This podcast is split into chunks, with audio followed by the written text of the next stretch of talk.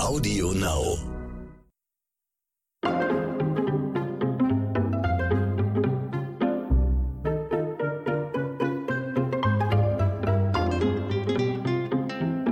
Leutchen, ich grüße euch recht herzlich zu einer neuen Folge von Dit und Dat und Dittrich. Und ich muss sagen, ich bin ein kleines bisschen nervös, weil manchmal hat man ja Gäste in seinem Podcast, da braucht man eine halbe Stunde, bis man sie überhaupt erstmal vorgestellt hat. Und manchmal genügt auch einfach nur ein Name und alle wissen Bescheid. Deswegen heute in meiner Podcast-Sendung Desiree Nick, ich grüße dich recht herzlich zu meinem Podcast. Ein wunderschön allerseits. Ein wunderschön dir, liebe Verena, und allen Zuhörern. Du, Desiree, pass mal auf, ganz kurz eine kleine Anekdote. Neulich war ich in der Lausitz unterwegs, mm. privat, und wollte im, in einem Hotel einchecken und der Parkplatz war komplett dicht, alles zu. Und ich musste irgendwie mit meinem Koffer über den Acker fünf Kilometer latschen, um in dieses Hotel zu kommen, was einen riesigen Ballsaal hatte. Und dann habe ich den Empfangsmitarbeiter gefragt. Ich sage, Leute, was ist hier bei euch? Euch los, bitte? Wieso ist der Parkplatz? Und dann sagt er, wir haben die Sirenik im Haus. Und dann habe ich auch just in dem Moment habe ich das Klatschen und die Leute, wie die da äh, Applaus und so, da habe ich gemerkt, da hast du irgendwie eine Lesung gegeben. Aber da war ein Ramba, du mein lieber Schwan. Ja, das geht so seit 30 Jahren. Also wenn ich komme, dann ist Stimmung und ich bin ja sehr gerne auch auf Lesetour. Also mit meinen inzwischen zwölf Bestsellern, die ich geschrieben habe in den letzten 30 Jahren. Ja? Genau. Du bist nicht also, nur Kabarettistin, du bist nee. auch Autorin, Bestseller-Autorin, muss man dazu sagen. Genau. Ja, und vor allem unglaublich understated, weil ich bin diejenige, die bei Auftritten im Fernsehen gar nicht immer sagt, ja, ich habe ja ein neues Buch geschrieben und ich bin ja auf Tournee und ich drehe ja einen Film. Ich rede eigentlich immer über das, was gerade Thema ist und hinterher sagt dann mein Manager oder andere Leute, aber warum hast du denn nicht erwähnt, dass du da und da bist oder dass deine Show dort läuft oder dein Theater, deine Premiere, deine Bücher. Du musst doch sagen, dass du hast du alles wieder vergessen. Aber ich bin dann so fokussiert auf das, was das Publikum in dem Moment wissen möchte. Und die wollen einen tollen Abend mit einer tollen Lesung oder eine Talkshow erleben. Und da mhm. denke ich nicht im Hinterkopf dran, Sachen zu promoten, die in zwei Monaten irgendwo laufen. Ja. Und deshalb habe ich das jetzt alles schön abgearbeitet. Also mich gibt es auf diesen unterschiedlichen Ebenen und ich bin eigentlich ein Leben lang auf Tournee und besonders gerne in Brandenburg, weil da kann ich anschließend zurück und in meinem Bett einschlafen. Das wenn man natürlich, wichtig. ja, wenn man am Bodensee auftritt, geht das natürlich nicht. Aber hast du das hinter dir, Desiree? So dieses Hotel-Ding, dann da irgendwie Lesung und dann bist du abends, musst du dann im Hotel einchecken und so. Also ich, ich bewundere das irgendwie, aber für mich wäre das nichts. Ich muss nach Hause in meine eigenen, in mein eigenes Bett. Ja, deshalb bevorzuge ich ja auch Brandenburg, da kommst du immer zurück. Das gilt aber auch für Sachsen, Sachsen-Anhalt, Thüringen. Also ich schaffe bis 300, 350 Kilometer, ist okay. Aber 400 Kilometer, das heißt eine Lesung mit 8 800 Kilometern, das machen wir nicht mehr. Mhm. Und äh, man macht ja Lesungen auch alleine. Also da hat man ja nicht jetzt den Pianisten dabei und seinen Techniker. Und wenn du dann so alleine bist, und es wird dann so still, also da fühlt man sich wirklich einsam, obwohl die Leute dann wahnsinnig herzlich sind. Aber wie du auch sagst, ist vielleicht auch eine Frage des Alters.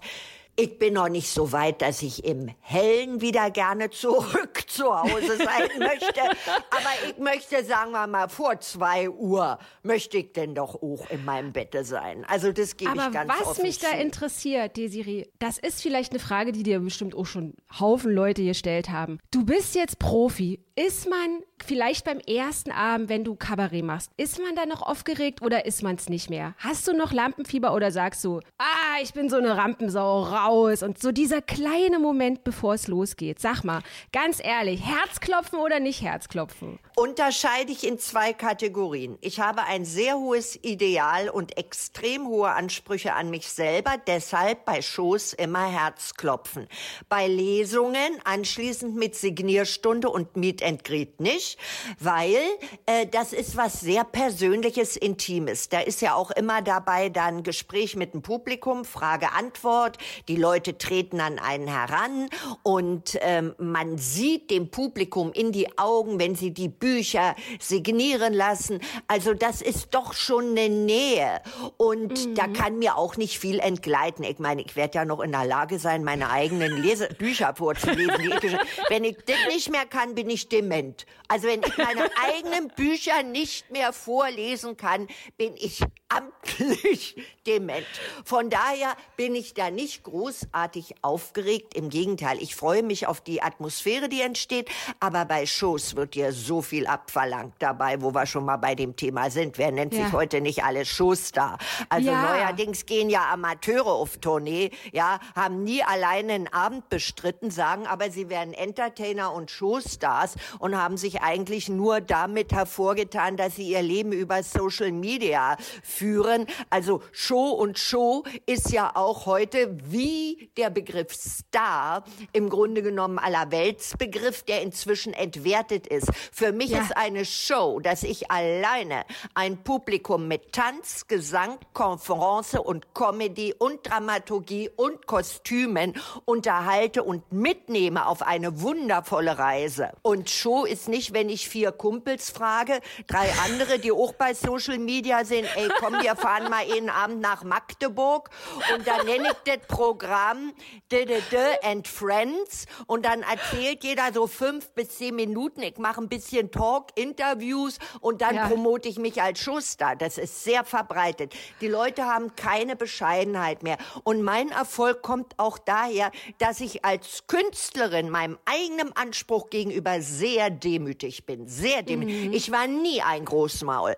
Und, und, Aber das ähm, gibt es ja heute leider nicht mehr. Geht dir das nicht unheimlich auf den Sack, dieser inflationäre Begriff, ich bin ein Star? Weißt du, das ist ja auch Thema dieses Podcasts heute, dass wir ja auch nochmal über die große Dschungelshow sprechen müssen. Die Stars, also ich weiß es nicht. Na, weil das, sie sehr präsent ist. Weißt ja. du, wenn ich jetzt was erzähle aus irgendwelchen Bereichen, wo die Leute nicht dabei gewesen sind, dann hat ja niemand dazu eine Assoziation. Wenn man natürlich über so etwas spricht, Promis mhm. unter Palmen oder die große Dschungelshow, dann weiß jeder sofort, worüber wir reden. Die Leute haben ja. es gesehen, man kann sie dort abholen. Was bringt es, wenn wir über einen Theaterabend in der Volksbühne reden? Das ist ja eine Minorität, die da ja. zugegen gewesen ist. Deshalb, okay, dieses Thema können sich viele einklinken. Ich mache sogar den Bogen noch ein bisschen größer.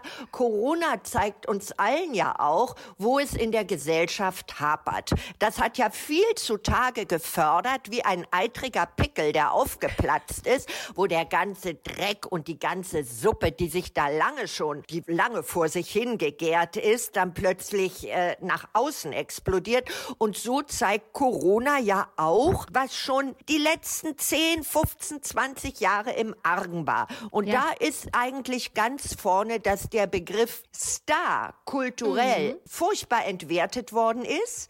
Gleichzeitig kam Social Media hinzu. Der Mensch ist ein soziales Wesen. Er ist ein so da unterscheiden Natürlich, wir uns ja. auch vom vor eigentlich von allen anderen biologischen Arten und er wird immer über Kommunikation und äh, über Wahrnehmung auf andere Alpha-Tier, wem wird welche Rolle zugeteilt, äh, das ist die Natur des Menschen und was wir jetzt hier neuerdings sehen im sogenannten mhm. Reality TV, das ist kulturell und auch sozial der Abgesang auf das Land der Dichter und Denker.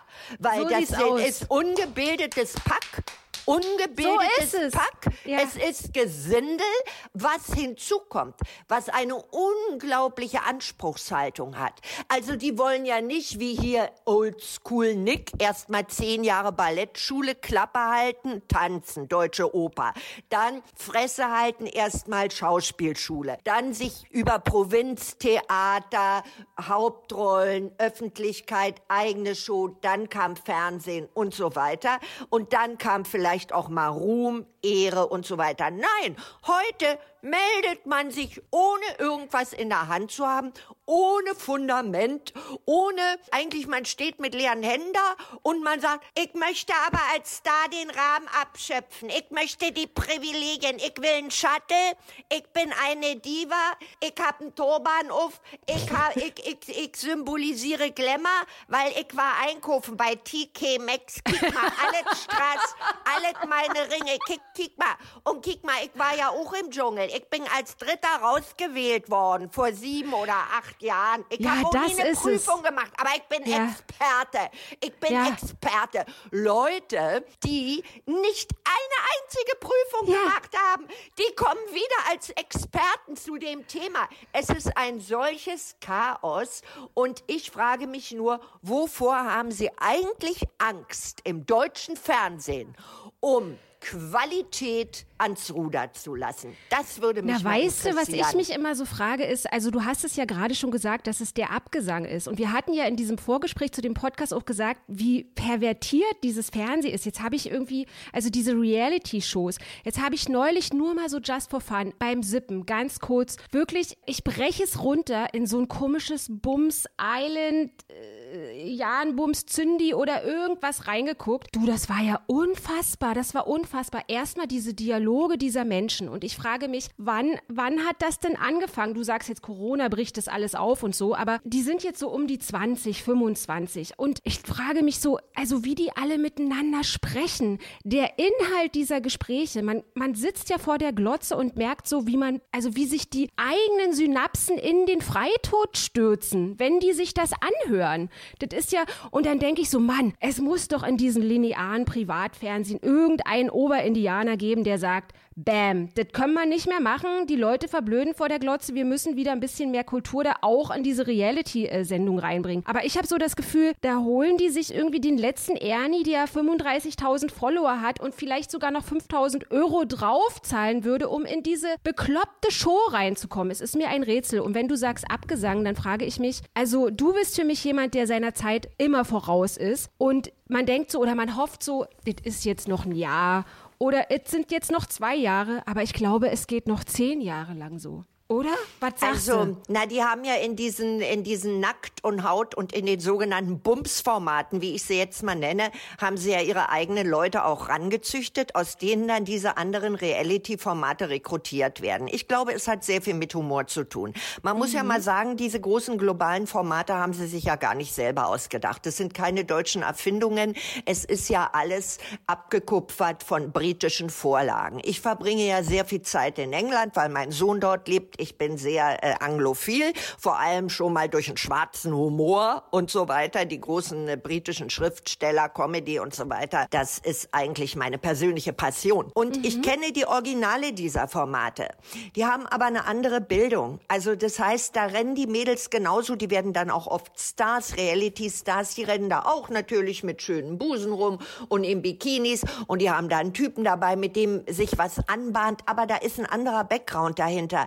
Die haben irgendwie, ob es eine akademische Bildung ist, ob es ein Anspruch ist, den sie haben, weil sie halt Teil dieser großen Weltstars sind. Wir Deutschen sind ja immer sehr limitiert. Österreich, Deutschland, Schweiz. Also wirkliche Weltstars haben wir ja gar nicht. Und dann natürlich dieser ererbte, traditionelle Humor. Weißt du, wie ein Pole umgehen kann mit Handwerkszeug und weiß, wie man eine Holzhütte baut, ja? Und ein guter Handwerker ist von Hause aus eine Rusin weiß, wie man sich herrichtet als schöne Frau. so wissen die Engländer, was ist schwarzer satirischer Humor. Kommt von Shakespeare. Wenn man es genau wissen will, hat es damit angefangen. Und das wird an Schulen gelehrt und das ist, also jede einfach, ich will mal so sagen, ein griechischer Taxifahrer kann dir aus der Mythologie erklären, wer wer ist, ja? In diesen in, in dieser äh, altgriechischen Mythologie und der Odyssee und so weiter, wie die Götter zueinander in Verbindung stehen. Der Engländer hat es mit dem Humor so wunderbar drauf und mit der Satire. Und die Deutschen äffen das nach kupfern das ab und haben dafür gar nicht das Personal dafür. Das fing schon an vor 15 Jahren, als sie den Dschungel schlecht gemacht haben, dass man sich in Deutschland ja dafür entschuldigen musste, wenn man in dem Format überhaupt mitmacht. In dem Format in England, da war aber die Tochter von, von Margaret Thatcher, eine Verlobte von Prinz Andrew, dann war da Cliff Richard, also ein uh. ältlicher Weltstar und so geht das bis heute. Ausgeschiedene große Politiker, die eine Karriere hatten, quasi so, als würde heute in den Dschungel Klaus Wowereit gehen, ja? ja und ja. hier war ja auch von Anfang an, ey, kick mal, warum machst du das? Warum machst du sowas? Ich musste mich ja wie eine Verbrecherin erklären, wieso ich in, in einer Reality-Show mitmache, wo ich doch eigentlich vom Theater komme. So, und heute, dann kommt das Geld hinzu, die Gagen werden immer niedriger, äh, mhm. den Leuten fehlt die, die Bildung heute, die ist ja, eigentlich fand die ja statt bei den Teletubbies oder ist rekrutiert aus dem Fernsehen eigentlich oder hier über Laptops. Also Bildung in dem Sinne, ich glaube, wenn man heute so mit dieser Generation Mitte 20 redet, dass die nicht aus dem Wilhelm Busch Album zitieren ja. können. Ich meine, das ist ganz normales deutsches Volksgut, Wilhelm Busch. Und äh, das, das ist so, das Fundament fehlt, um jonglieren zu können mit den Elementen, aus denen Unterhaltung nun mal besteht. Anstattdessen sind's Gescheiterte aus anderen Berufen. Wenn die Boutique nicht mehr läuft und pleite geht, dann gehe ich zum Reality-TV. Wenn ich es nicht geschafft habe in irgendeinem anderen Bereich, mein Laden läuft nicht mehr, beim Theater wollte mich keiner, als Comedian habe ich es auch nicht geschafft. Auf eigenen Füßen steht bis heute nicht. Ich wohne immer noch bei Mutti. Denn versuche ich's beim TV. Ja. Der Bodensatz der Branche meldet sich da, wird für kleines Geld genommen, brüstet sich dann als Star ja. und hat im Grunde genommen nix in der Hand, was man, ich sage mal, als Handwerkszeug für dieses Metier braucht. Dramaturgischen Überblick, wie man Spannungsbögen herstellt, wie man eine Figur durch durchhält. Aus der Hinterhand Sachen auch, dass man, äh, mit denen man jonglieren kann, auf die man zurückgreifen kann. Ja, und dann hat man halt solche Ergebnisse, dass sie sich in die Fresse spucken, wenn sie nicht weiter oh, wissen. Schrecklich, ja. Ja, dass sie sich ihnen an, dass eine Alkoholikerin, eine schwerkranke mit Psychopharmaka eingestellte Alkoholikerin wird im Fernsehen in ihrer Krankheit ausgeschlachtet. Da wird dann halt zugeguckt. Ich meine, da können sie auch besetzen setzen die Formate aus der Strafanstalt, ja, aus dem Resozialisierungsprogramm von straffällig gewordenen Jugendlichen und aus Entziehungsanstalten. Vielleicht wäre das eine bessere Show als das, was hier abläuft. Desiree, zwei Fragen habe ich jetzt an dich an dieser Stelle. Erstens hast du gerade gesagt, ja, da musste man sich rechtfertigen und so, aber der Unterschied zwischen dir und den anderen Leutchen ist ja so, in euren Staffeln, das haben wir jetzt in diesen Highlights, in den Rückblicken gesehen, da waren ja noch richtige Stars. Da war ja, da warst du, da war Helmut Berger, da waren Costa Cordalis, das waren ja alles Stars. Und heutzutage ist ja so, ich habe so das Gefühl, die finden ja auch keinen mehr. Oder denkst du, wenn jetzt, wenn man da jetzt noch mal einen Star anfragt, so einen richtigen Star, die sagen die dann noch, ja, die geht, da geht doch keiner mehr rein mittlerweile. Oder denkst du wirklich, okay, jetzt ist Harald Glöckler drin, da haben sie jetzt, haben sie da jetzt wieder irgendwie ins Schwarze getroffen? Oder Na, denkst seitdem du, die Mode bei ihm nicht mehr läuft und er beim Shopping rausgeflogen ist, dann nennt er sich ja Künstler. Wie die Künstler. Leute auch permanent, ja, er ist ja Künstler jetzt, wie die Leute auch permanent die Berufe wechseln. Er ist, ein, er ist übrigens auch einer derjenigen gewesen, die mich ausgelacht haben. Was wurde ich gehänselt, gemobbt, mit Niedertracht und Heimtücke verspottet, dass ich da mitgemacht habe. Quasi die Reality-Schlampe und so weiter. Und äh, heute nennen sich ja Leute auch Stars, die prinzipiell nur über andere existieren. Das heißt, äh, die, die erscheinen auf Beerdigungen, die tanzen auf Gräbern Verstorbener. Dann, wenn zum Beispiel Udo Wald stirbt, obwohl sie da sich nie die Haare haben machen lassen, weil sie gar keine haben, ja, da geben sie dann das Interview über diesen ja. Todesfall. Also dann immer die große Stunde auf mhm. Social Media, wenn einer aus den Latschen gekippt ist oder verstorben ist. Da kommen sie dann ganz nach vorne und wir hatten ja jetzt viele prominente Todesfälle und darüber wird sich dann gezeigt und positioniert ständiges Name-Dropping. Das sind die das Leute, ja die das Schlimmste. Das ist ja das Allerschlimmste. Ja, ja. Sie reden nur von anderen. Sie finden gar nicht statt. Und wenn Sie dann mal am Ruder sind, dann sind Sie nicht konfliktfähig. Aber fremde Namen vor sich hertragen. Ja, Brigitte Nielsen, Helmut Berger, Ingrid van Bergen. äh, Große Namen wirklich von Leuten, die in dieser Branche etwas dargestellt haben. Sich in dieses Licht, in diesem Windschatten existieren, in diesem Umfeld wabern und sich da quasi ranhängen, um vielleicht im Schlepptau mit denen, wenn sie denn auch mal tot sind, eine große Stunde zu haben. Das ist alles so verwerflich, für mich moralisch verwerflich in dem Sinne, weil das in der Unterhaltungsbranche, im Entertainment der Niedergang ist. Ja. Entertainment muss aus strahlenden Charakteren, die Profil haben, die, die, die Können haben, die Feuerwerke abbrennen, die eine Inspiration sind, die Esprit haben, die dich den Alltag vergessen machen, die Feuerwerke entzünden. Daraus besteht es eigentlich aber, um zurück zu deiner Frage zu kommen.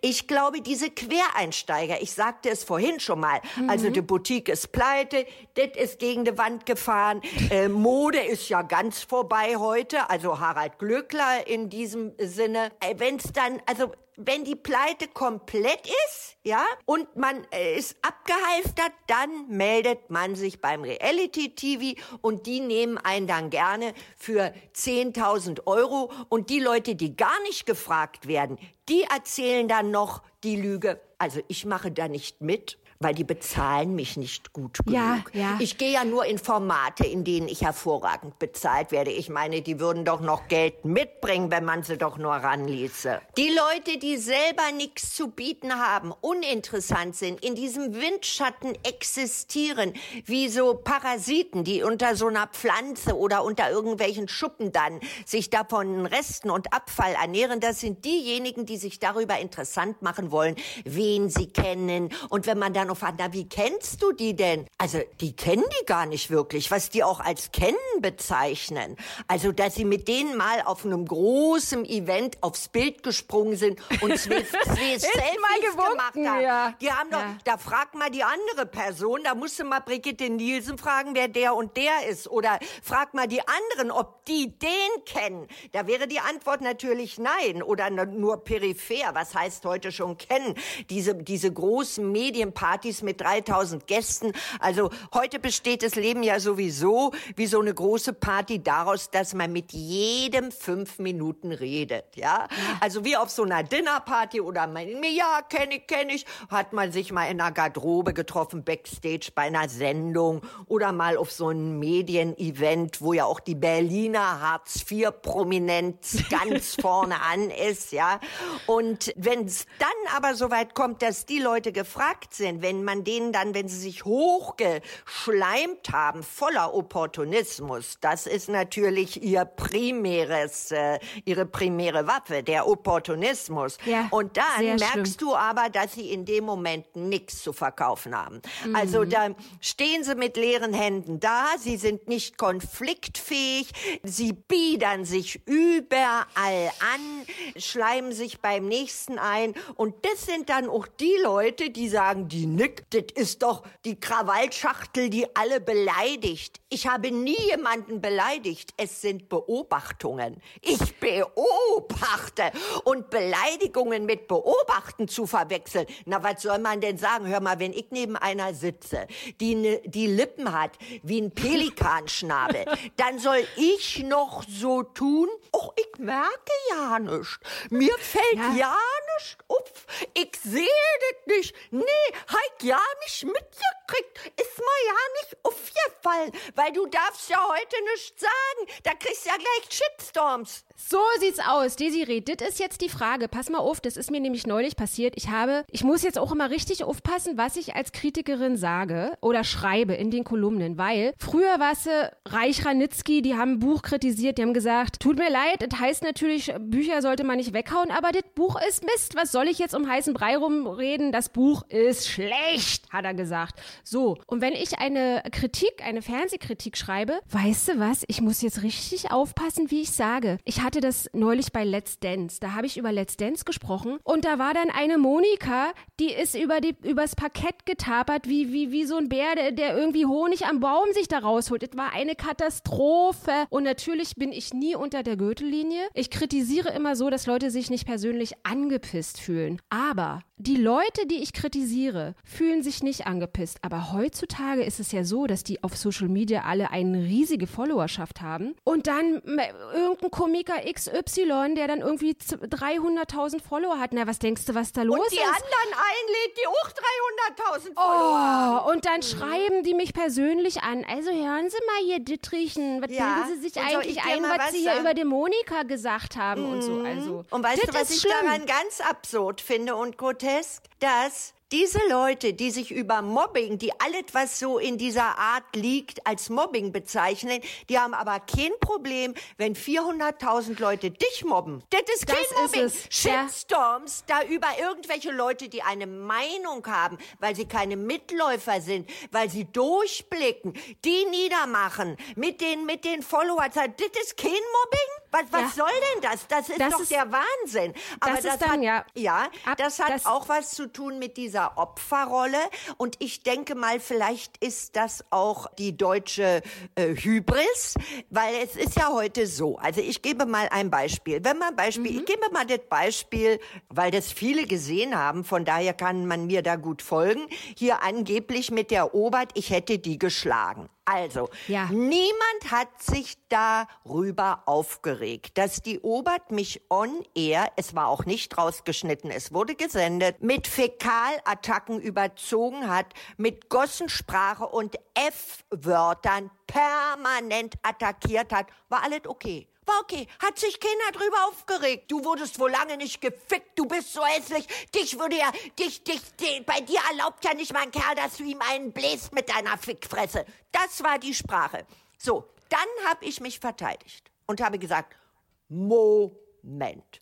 So nicht. Was bildest du dir eigentlich ein? Und da ging das Drama los, weil sie da noch mal zweimal, weißt, ich habe erst Signal gesetzt, es ging wieder mit F-Wort-Tiraten weiter und dann wusste ich, hier wird nur verstanden die körperliche Sprache. Von dem Moment an wurde die körperliche Verteidigung aber gewertet als Angriff und sie ist in die Opferrolle geschlüpft. Mm. Und das habe ich immer wieder beobachtet, auch wenn ich andere Reality-Formate mir anschaue.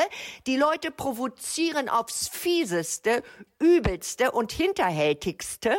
Und wenn du wagst, dich zu verteidigen und die Schlusslinie zu ziehen, das kannst du wörtlich tun, das wird meistens überhört, weil sie keine Zwischentöne wahrnehmen oder weil sie im Falle Obert völlig schmerzfrei sind und so zugedröhnt, dass sie gar nicht mehr mitkriegen und erst aufwachen, wenn du hier mal kurz gegen die Schulter tippst. Und dann aber, wird das, ja? nee, bin noch nicht fertig. Und ja, dann wird das aber, pass auf, und dann wird das aber nicht als Verteidigung präsentiert. Nein, als Angriff. Dann heißt es nur, die hat eine andere Frau angefasst. Die wollte die schlagen. Und die ganze Vorgeschichte ist ausgelöscht. Als wenn ich hier in Falkensee gehe zu Rewe und gehe auf die Leute los, weil ich mit der Karre in der Schlange stehe. Wisst ihr, ich knuffe dann mal, ich trete in den Arsch, ich boxe in die Seite, weil ich bin jetzt hier, ich will nach vorne. Ich hau weg. Was soll das? Desiree, weißt du, was ich da glaube? Ich glaube, das ist der Ruf, der dir da vorauseilt. Das sind nämlich zwei Dinge, die muss ich jetzt unbedingt ansprechen. Erstens, du giltst ja als die spitzeste Zunge der Nation. Du bist ja schlagfertig ohne Ende. Das heißt, ganz viele Leute wissen ja schon, dass sie dir überhaupt nicht gewachsen sind. Und das ist so, es wabert über dich so rum. Die Desiree, leg dich nicht mit der Desiree an. Und die Leute fürchten dich in Anführungsstrichen ein bisschen, weil sie dir verbal ja überhaupt nicht gewachsen sind. Und da gibt es, möchte ich zwei Sachen ansprechen. Die eine Sache fand ich super lustig, dafür habe ich dich geliebt. Und zwar war das in diesem Promi Big Brother Haus, da hast du das so bewiesen, dass du dein Herz auf der Zunge trägst. Und zwar habt ihr da irgendwo im Keller rumgelegen und da war Sarah Harrison. Und dann sagst du so zu ihr, naja, so wer bist denn du? Ihr habt euch da irgendwie, jeder hat sich vorgestellt. Und sie so, naja, ich bin noch das Playmate, ich bin noch das Playmate. Und du so, was? Also da hätte ich mir jetzt aber mehr vorgestellt. Ich musste so lachen, weil das Playmate ist nicht genau des Jahres. Des Jahres. Und du hast dich so von Herzen kaputt gelacht. Es war so geil. Aber, und jetzt kommen wir nämlich auch, weil mich super interessieren würde, wie du mit Kritik umgehst. Und zwar haben wir uns jetzt hier zusammengetan und ich habe auch Promis unter Palmen geguckt und da musstest du ja wirklich sehr viel Kritik einstecken, weil du ja da sozusagen mit diesem Fähnchen im Wind, der ja eigentlich nur in dein, der sich ja in deinem Arsch einen Teppich ausgelegt hat. Dieser Ma Marzipane wird er immer genannt. Ja. Ich habe ihn, ich habe ihn im Dschungelcamp habe ich ihn gemocht, aber als er dann, ach, dass er da jetzt irgendwelche Fliesen in der, in der Gusche trägt und so, alles ist alles egal, sei alles dahingestellt. Aber da frage ich mich, wie ist das zum Beispiel bei dir, wenn du dann zum Beispiel, weil ganz ehrlich, ich habe auch über dich geschrieben, Desiree, und ich habe zum Beispiel geschrieben, die Desiree, jetzt ist sie da irgendwie zu der Ehen frech und sagt nur, sage mal, was hast du hier an und wo ist dein Kleid her? Und selber hat sie die halbe Dekoabteilung von Nanunana auf der Rübe. Habe ich zum Beispiel über dich geschrieben, so, weißt Mhm. Ja. du? Ähm, bist ja, du ist dann ja so Trash. Ist ja nicht Haute Couture Show. Bin ja nicht bei der Königin von England eingeladen. Aber red weiter. Hm? Ja, also dann war das so, das hat sich so verselbstständigt. Ich fand, das hat alles ganz cool angefangen. Ich habe die ersten Kritiken geschrieben und habe so gesagt, oh, Desiree, und das ist ganz super und toll und die, die muss man lieben und so. Und ich war, also das war so ganz begeisternd und du und ganz viele Leute waren von dir begeistert. Und dann ist so dieses ähm, mit diesem Marzipane, das ist dann plötzlich so umgeschwungen, dieses Ding dann irgendwie. äh, Auch mit dieser, wie hieß sie, Carina Spack. Da fand ich natürlich, dass du da wieder absolut recht hattest. Aber es ist auch genau so, wie du gesagt hast, dieses Opferding mit Claudia Obert, dass dann davor, dass das dann alles nicht mehr eine Rolle gespielt hat, sondern es war dann nur die Desiree. Jetzt hat sie den Koffer von ihr runtergeschmissen. Ich hab dir packen geholfen und so. Das geht ja, das geht alles zu weit, das geht alles zu weit. Und da habe ich dann auch so gedacht, huh, das kippt jetzt hier irgendwie. Hast du, als du in diesem Format drin warst, hast du das gemerkt, dass das Außen, dass es da so eine, so eine Wende nehmen könnte von anfangs total erfolgreiches Projekt, bah, Sat 1, ey, das ist das Highlight des Jahres, Promis unter Palmen, endlich, endlich, endlich, ihr habt RTL übergetroffen und so. War Haben dir sie das ja auch. bewusst? Ja, haben sie ja auch. Nö. Aber war dir das, während, Nee, du bist ja draußen gewesen und wieder, dann bist du ja wieder reingekommen und auch als du draußen warst, da hat man ja gedacht, naja, jetzt ist sozusagen jetzt dieser kleine Kaifan da, jetzt versucht er da alleine das Ruder da zu übernehmen und einen auf Desiree zu machen. Richtig. Und da ging es ja erst auch- richtig los. Ja, jetzt Oh. wird's interessant. Jetzt Ja. wird's interessant. Zwei Punkte. Ich habe ja nie gemobbt. Gemobbt wurde ja nach meinem Weggang. Denn Mobbing, und das möchte ich hier mal deutlich sagen, bedeutet, wenn hinterrücks heimtückisch sich eine ganze Gruppe gegen einen Einzelnen formiert. Was ich gemacht habe in der Demokratie, ich kann ja meine Meinung haben und die kann ich auch verteidigen. Ich habe debattiert und ich habe meinen Standpunkt vertreten. Bin ja keine Mitläuferin und keine Befehlsempfängerin. Das ist kein Mobbing. Das wird auch oft missverstanden. Dieses abgenutzte Wort, genau wie Diva, für alles, was jemandem nicht passt. Du darfst ja heute gar nicht mehr zu Ina sagen, also ich finde aber die Schuhe, die du trägst, die, die stehen dir irgendwie nicht. Das ist nicht für, de, das ist schon Mobbing, ja. Eine Ja. eigene Meinung ist neuerdings Mobbing, ja. So, ich wollte nur sagen, dass ich hatte mit Mobbing nie was zu tun. Hat ja auch jetzt hier vor ein paar Tagen die Jamila Rowe gesagt, sie will mit mir boxen für alle, für alle Mobbing-Opfer. Was habe ich mit Mobbing zu tun? Gemobbt wurde nach meinem Weggang. Da hat diese Gruppe sich kollektiv gegen eine Person gewandt und hat die quasi als, ja, als Prügelknabe Ja. in die Isolation getrieben. Und das wollte, du hast vollkommen recht, der, viele wollen ja so sein wie ich, neuerdings auch Harald Glöckler, aber der Mangiapane wollte diese Position einnehmen. Der hat es versucht und dazu gehört eben mehr. Er ist dadurch ja eigentlich völlig ins Ausgerutscht. Ganz Deutschland hasst ihn. Also der wurde, der hat Morddrohungen bekommen. Ich glaube, der kann nie auf dem, wenn der auf dem CSD noch mal geht und auf dem Wagen steht, der wird gesteinigt, ja. Der ist unter seinesgleichen so verhasst wie ansonsten nur noch Nina Queer. Und, Ja, ähm, da müssen wir auch noch mal gleich Thema. ja. Aber ich will damit nur sagen, die katapultiert. Ich Ich habe ihm, ich weiß, er hatte ähm, mit dem Dschungel hat man ihn näher kennengelernt und ich dachte, oh Gott, du, da ist so ein buntes Wesen und LGBTQ Community, die ja auch eine tolle Base ist für mich immer gewesen ist, auch als Fan Community. Ich habe mich mit dem zusammengetan, eigentlich so wie man es machen soll, ohne jegliche Vorurteile. Ich, da, ich dachte, ja, ich weiß, du bist kontrovers. Ich weiß, du bist nicht der geschmackvollste. Ich weiß, du giltst auch als sehr opportunistisch und als sehr penetrant. Aber ich wollte mir den Menschen mal näher angucken, ohne jegliche Vorbehalte. Und ähm, irgendwie haben wir dann auch ähm, einen Draht gefunden. Aber ich bin ja schon am dritten Tag nach Hause gegangen. Von daher wurde es auch nicht allzu intensiv. Und es gab dann einen Moment, da hat er sich, ich war da noch im Haus drin. Das war der Abend, wo wir Party gemacht haben mit Claudia Obert und dem Schill. Und da hat er sich dem Jotta angeschlossen und der Spack. Und er ah. dachte, ich sag dir eins, er ist so feige. Er dachte, wenn er mit Jotta und Spack sich solidarisiert, dann hat er diese Truppe nicht gegen sich. Mhm. Und, ähm, und das dann, ist aber das unangenehm ja, opportunistische, was ja, so, Fähnchen oh. im Wind, Fähnchen ja. im Wind. Aber ja. weißt du, was das Schöne ist und womit keiner rechnet? Es steht den Leuten ins Gesicht geschrieben. Es, also sie denken immer, sie sind raffiniert und sie haben eine Strategie und dabei steht's ihm quer übers Gesicht geschrieben, genau wie einem Willi Herren oder einem Jotta. Da brauchst du gar nicht mehr fragen. Die tragen ja ihre Geschichte in ihrer Aura mit sich und sie kennen ihre miese Geschichte besser als wir alle. Und umso mehr sie das natürlich verbergen wollen, desto mehr schlüpfen sie in Rollen und stellen sich wie auch Herr Jotta als der Coach-Guru dar. Ausgerechnet der, überlege dir mal, dieser Typ, ja, also ich weiß nicht, ob er Verbrecher ist oder kurz vor jetzt ist er Porno-Opa, ja, aber er gibt sich aus als als Coaching-Guru, als spiritueller Lehrmeister, diese Schere zwischen eigener Wahrnehmung und Wirklichkeit, die ist so gigantisch, dass es im Grunde pathologisch ist. Und ja. sowas nennt sich Entertainment. Ja, das ist richtig traurig, eine richtig traurige Nummer.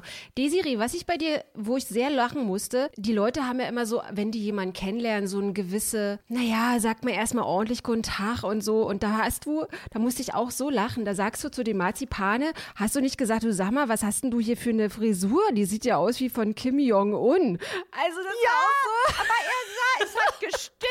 Weißt du, lustig ist es ja nur, wenn es stimmt. Er hat, das war auch das Thema, war da gerade der war zu der Zeit sehr in der Presse. Hinten dieser Undercut, geschoren, Wisst ihr, wie so ein geschorener Nerz? Und dann oben alles, was hinten fehlt, auf einem kleinen Terrain, ganz hier vorne, auf dem schmalen Raum wird dann alles nachgeholt. Völlig falsch verteilt. Ich meine, der Kopf ist doch groß genug. Warum hinten nichts und nur dann diese hochgestellte Tolle? Mhm. Und äh, es ist natürlich, weißt du, so ein Solariumstype, der ist ja wie aus den 80ern Relikt. Der ja. ist ja, der hält sich ja so schick. In Wahrheit ist das ja aber sowas von outdated und old fashioned. Das hat man in der Vorstadt gemacht in, in 80ern. Das ist sowas von, von Vintage. Also man weiß gar nicht, ist es Ironie, aber für ihn ist es Schönheit. Er findet sich adrett, stylisch und cool ist ja irgendwo auch liebenswert, weil wenn Leute so verpeilt sind, die kannst du ja auch nicht mehr bekehren. Ist natürlich nee. geschmacklos, aber die Geschmacklosigkeit wird ja seit Harald Glöckler für Glamour gehalten. Die Leute nennen das ja Glamour, der mit seinen Plastikringen und mit dieser mit diesen Dieser ganzen Feudel, Dingen, die er den, seinem Körper angetan hat. Ja. Ich glaube, dass er gar nicht mehr Haare hat und dann machen die ja heute Transplantationen und wenn dann was schief geht und dann wird das eingeflochten. Aber es hat doch wirklich mit Attraktivität und Schönheit überhaupt nichts genau. zu tun. Genau. Und das darf man aber nicht sagen, weil dann ist man, oh, die Desiree, die mobbt jetzt wieder. Und wir müssen ja. auch mal unterscheiden zwischen, es gab mehrere Szenen, unter anderem zum Beispiel, und da habe ich auch gelesen, dass viele Leute gesagt haben, ja, die Desiree jetzt mit dem Marzipan mobbt sie die Claudia Obert. Aber wir müssen mal dahinstellen, zwischen lästern oder etwas über jemanden sagen, der das jetzt nicht hört, Was und ist mobben ist auch, Mobbing. Hallo? ist auch nochmal ein Unterschied. Und zwar gab es da diese Szene, da wollte ich dich kurz drauf ansprechen. Da Ja. hat die Claudia Obert, und ich musste auch sehr darüber lachen, weil sie hat sich wohl sehr oft am Tage umgezogen, hat dann immer Mhm. irgendwie ihre Boutique-Klamotten oder so angezogen und dann hast du so gesagt, ne, also hör mal, jetzt ist, steht sie da in so einem Babydoll und lässt sich von dem Schill die Oberschenkel tätscheln. Der Mhm. hat ihr doch dann am Oberschenkel so am Pool so, so rumgetätschelt. Na, einen Schritt gefasst, Und, ja. ah, und da ist er immer höher und so, ach, ist ja auch Mhm. alles.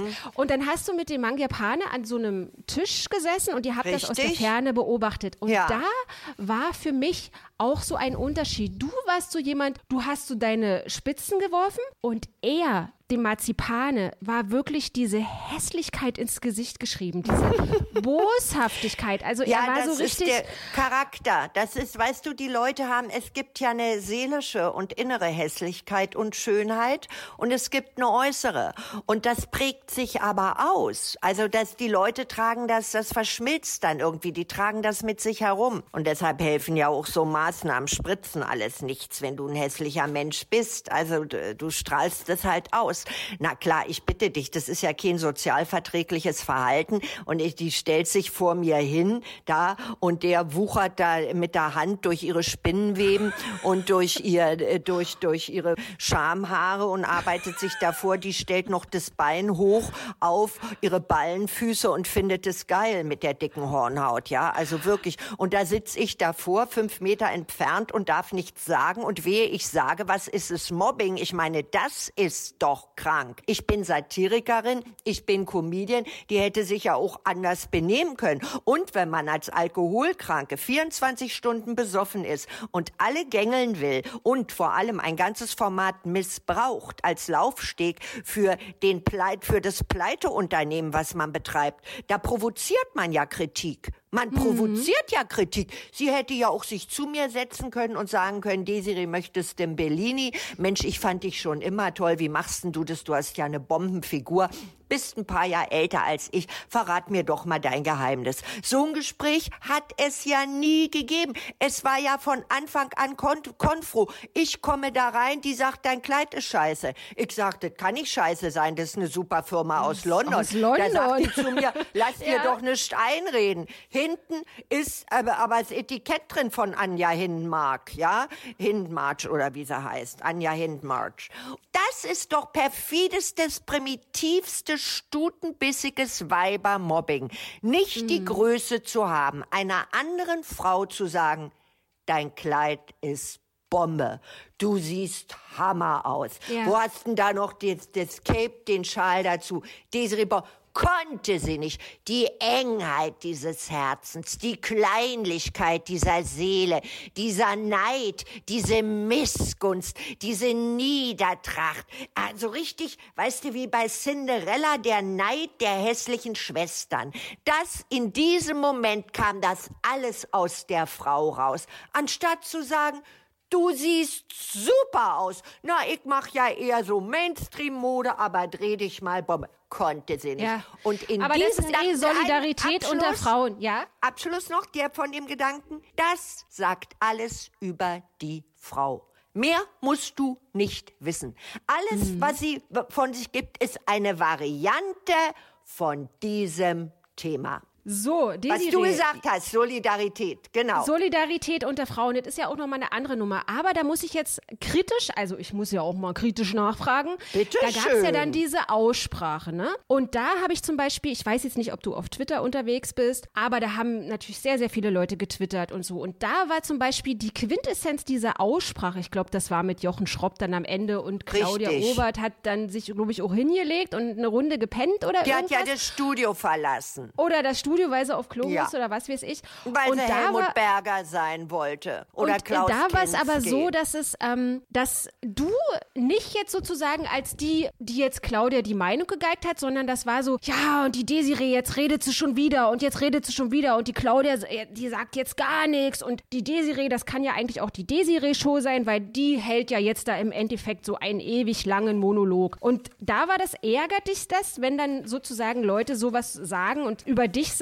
oder bist- stehst du da so drüber und sagst, ja, wenn ich in die Show eingeladen werde oder in die Aussprache eingeladen werde, ja, dann, dann halte ich nicht die Schnauze, sondern dann rede ich. Oder Erstens mal musste man sich Redezeit erkämpfen.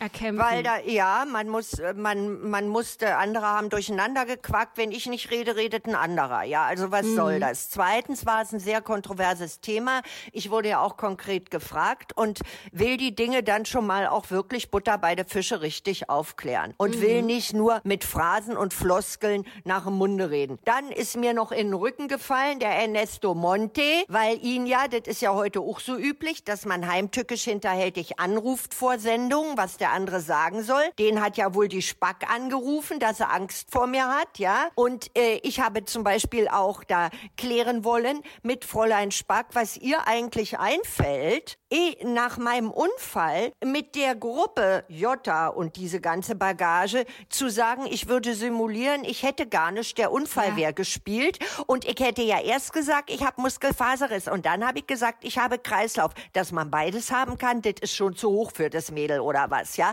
Und mich noch als Lügnerin, die sich in mit Krücken, wo habe ich denn die Krücken her gehabt? Aus der Requisite oder habe ich die einem ja. Bettler in Bangkok geklaut? Also auch da habe ich gemerkt, wie diese diese Amöben des Entertainments, wie die gegen mich schon wieder neu. Weißt du, ich bin auch ein Mensch, der sehr atmosphärisch empfindet. Ich verstehe nicht alles intellektuell, sondern sehr viel auch intuitiv. Und ich merkte, ach, jetzt geht es schon wieder gegen mich. Und alle haben sich dran ergötzt, dass ich in schlechtes Licht gerückt werde. Und da verteidige ich mich. Es ist doch genauso mit der Jamila Rowe, die mich ja zu dem Boxkampf aufgefordert ja, hat. da müssen wir jetzt dass mal drüber die Rowe, erzählen. Pass auf, dass die Rowe mir auf die Fresse hauen will. Finden die Leute geil. Finden sie toll. Aber Finden Boxen ist super. so scheiße. Da muss man äh, das anders ausfechten. Ja, Dann aber muss der er Nick, der Nick auf die Fresse hauen. Nick Boxkampf, ja, hier für alle Mobbingopfer. Poliert er die Fresse, Rowe, geil. Findet das Volk geil. Und da herrscht leider ein großes Missverständnis, weil ich kann mich stumm per Körpersprache ausdrücken. Ich kann mich verbal sehr differenziert äußern und da brauche ich nicht meine Fäuste. Ich merke aber, dass die Öffentlichkeit es Mhm. liebt, wenn gegen mich aggro ist. Ob das in dem Studio gewesen ist, ob das hier die Rowe will mir die Fresse polieren, boxen, ob das gewesen ist, die, die Obert überzieht mich mit Fäkalsprache, mit F-Wörtern, ist alles korrekt. Ist korrekt, wenn die Nick abkriegt, ist korrekt. Und da komme ich mit einer anderen Art, nämlich mich zu verteidigen. Und das passt dann den Leuten nicht. Aber, Aber ich das bin ist kein auch- Opfer. Ich schlüpfe nie in die Opferrolle. Diese Opferrolle ist sowieso schlimm. Aber Desiree, lass uns doch noch mal zu der großen Dschungelshow zurückkommen. Weil weißt du, was ich nämlich auch gerade sehe? Wir sind schon fast wieder eine Stunde am Quackern. Ist das nicht Wahnsinn? Also hat- die vermutlich... Zeit verfliegt bei Die dir. verfliegt. 50 Minuten. Es ist unfassbar. Und da 50. habe ich auch gelesen, und da wollte ich dich jetzt mal fragen, so ein bisschen müssen wir das mal ein kleines, klein wenig ironisieren. Es hat so ein bisschen geklungen, also hört mal, äh, die Nick ruft hier bei RTL an und dann ist Nina Queer ausgeladen. Und das hat sich angehört, für mich hat sich das angehört, es braucht nur einen Anruf. Und dann denke ich mir so, ey, es ist Corona, wir sind alle im Lockdown. Dann sieht's ja so aus, als müsste irgendwie die Nick einfach mal nur hier irgendwie bei Zeus in der Abteilung von Zeus und wer hat hier die Naturgewalten im Griff und fragst du mal irgendwie Prometheus und wie sie alle heißen und ein Anruf von der Nick genügt bei, bei Zeus und Konsorten und dann ist Corona eingestellt. So, so, so hat das irgendwie, so sieht das irgendwie aus. Nee, das können wir nicht mehr machen. Corona ist jetzt Schluss mit Corona. Die Frau Nick hat hier oben bei uns angerufen, das wollen wir jetzt alle Tja, nicht mehr. Also ich so, bin halt so, die mächtigste Frau Ja. im deutschen Fernsehen. Ja, Stell dich ein Anruf genügt. Ja, Ein Anruf genügt. Es rollen Köpfe. Ich, ich, ein Anruf, ich muss nur posten. Ein Posting. Ein Klick Ein- genügt.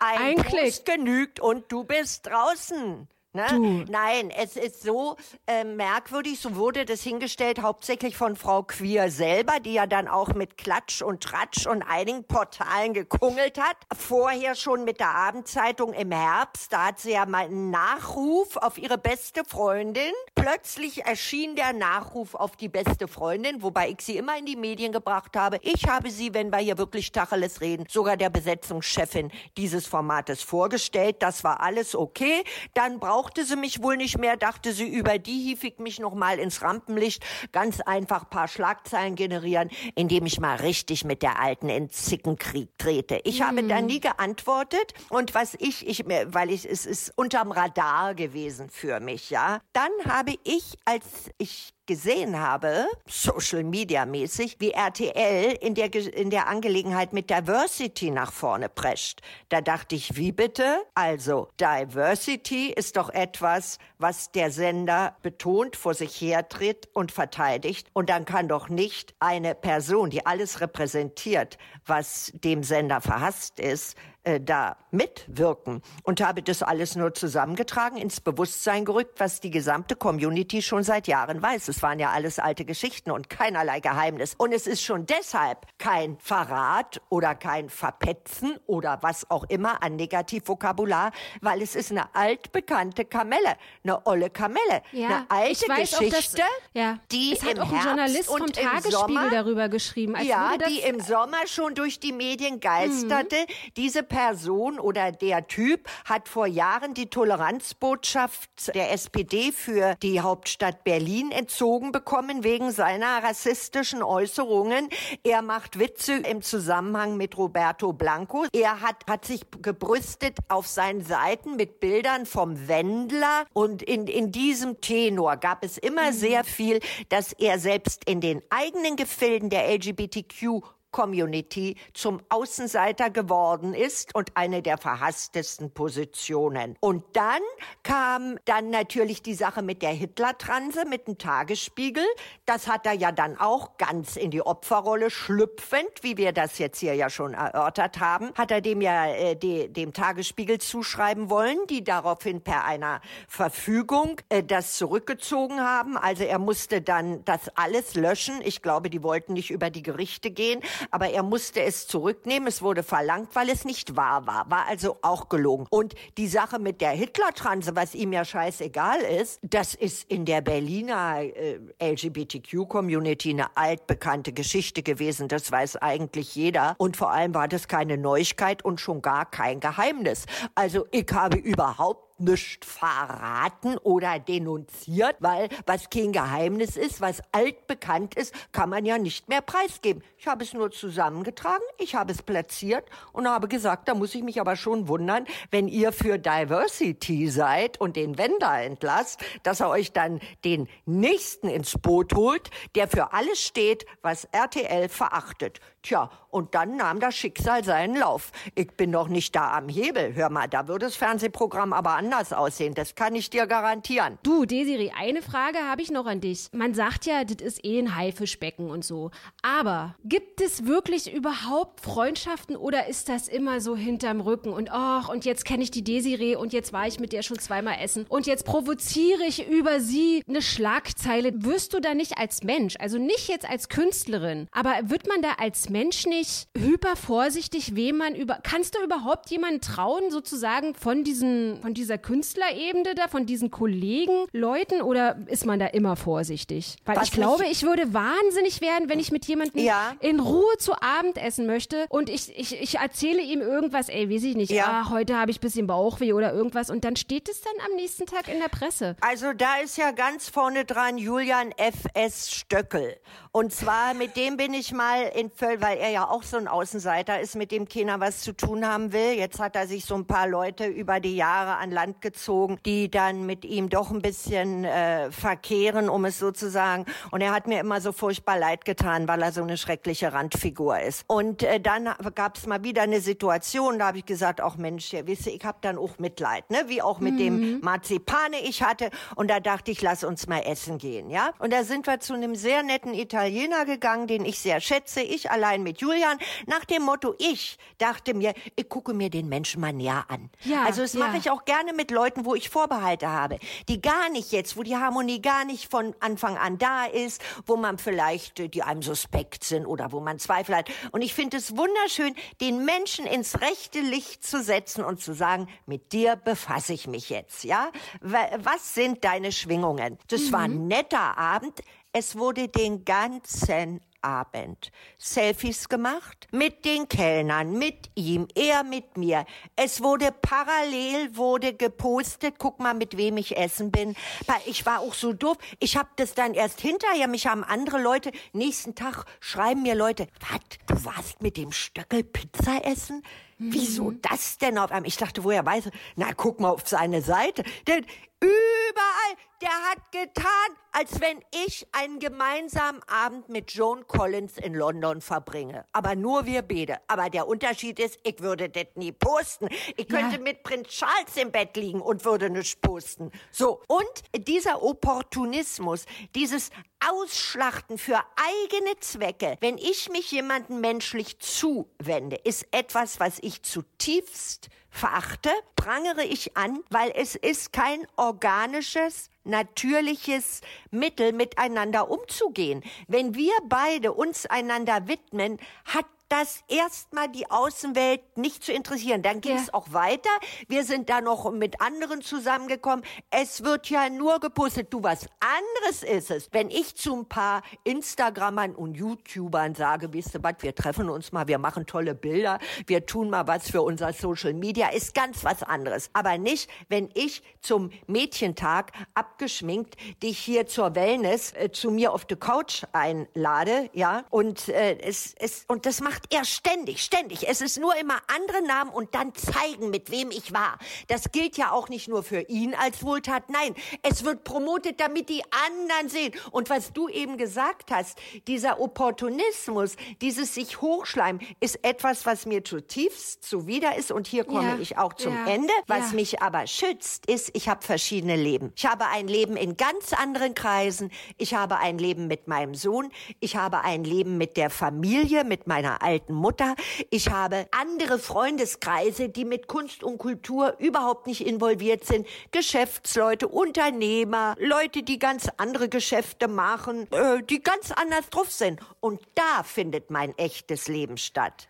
Und die, die, der Umgang mit den Leuten aus dieser Mediengesellschaft, das ist dann eigentlich für mich immer schon beruflich. Und inzwischen erwarte ich da Loyalität schon gar nicht mehr. Ich erwarte schon, und, und um das mal noch zum Abschluss zu bringen, als die Queer mich zur Sau machen wollte mit ihrem Nachruf zu Lebenszeiten, da hat Herr Stöckel auf seinen Seiten immer klatschende Applaushände gepostet und alle Communities sind ihm hinterhergehechelt und haben schön nachgetreten. Das war seine große Stunde. Verzeihe ich nie. Sowas merke ich mir. Desiree, weißt du, was wirklich schlimm ist? Dass wir am Ende dieses Podcasts angekommen sind, aber, und weißt du, was ich nochmal auch schon wieder schlimm finde oder doof finde oder was auch immer, wie man das äh, Vokabular jetzt benutzen will? Ich hätte super gerne, und das müssen wir dann aber mal beim nächsten Mal machen, weil ich hoffe wirklich, dass es hier nicht eine einmalige Geschichte war, weil natürlich, ich bin auch ein bisschen angepisst, wenn, wenn man über dich liest, sie ist das und sie ist das und sie ist das und dann steht an erster Stelle Reality-Format-Teilnehmerin. Das bist du nämlich für mich nicht. Das ist nämlich hinten irgendwo. An erster Stelle ist was, es sind die ganzen anderen Sachen. Kabarettistin, Autorin, Künstlerin. Und das sind auch so Sachen, ich verstehe das nicht. Also mein Kopf kommt nicht darauf klar, zum Beispiel, dass die, ja, das ist doch die, die hat doch hier bei RTL da, irgendwie damit gemacht und dann hat sie damit gemacht. Keiner weiß es anscheinend. Ich weiß es nicht. Aber du hast bei Eme und Jaguar mitgespielt. Was für ein Film. Weißt du, ich würde, klar haben wir jetzt hier über Trash und so gequatscht, aber ich würde zum Beispiel viel lieber mit dir über Eme und Jaguar auch nochmal sprechen und so. Das sind halt so Sachen. Und das machen wir dann im nächsten Podcast, weil das sind nämlich Sachen, die sind für mich viel, viel wichtiger. Die andere Desiree, wir kennen jetzt dein Gesicht von und was du so bist im Trash-TV, aber da ist ja noch, wie du auch selbst gerade gesagt hast, viel, viel, viel, viel mehr. Und deswegen, Desiree, vielen Dank, dass du heute mein Gast warst und ich hoffe, es war nicht das letzte Mal. Und dann der nächste Podcast, da habe ich ja auch kein Mitleid, da quatschen wir einfach zwei Stunden. Kunst und Kultur ist da das Thema. Und irgendwann kommst du mal zu mir in meinen Sehr Podcast, gerne, hoffe sehr ich. gerne. Ne? Also super, dass wir gesprochen haben und es war nicht das letzte Mal. Es war nicht das letzte Mal. Ihr Lieben da draußen, wenn ihr Fragen habt zu diesem Podcast, wenn ihr loben wollt oder von mir aus auch meckern wollt, Desiree hat ein sehr, sehr dickes Fell. Ihr könnt mir eine E-Mail schreiben, ihr könnt mir einen Kommentar hinterlassen. Ihr findet mich bei Instagram, ihr findet auch Desiree bei Instagram. Schreibt ihr, sagt ihr, Desiree, das war ein super Podcast oder sagt ihr auch, ja, was, eine Stunde, äh, das war aber länger als mein Nachhauseweg von der U-Bahn bis zur, hast du nicht gesehen. Ihr habt zu lange gequatscht, ihr Quatschweiber. Äh, tut euch keinen Zwang an. Ihr könnt alles ablassen und ansonsten hören wir uns heute in einer Woche wieder. Bis dahin, liebe Grüße, bleibt gesund. Danke, Desiree. Tschüss!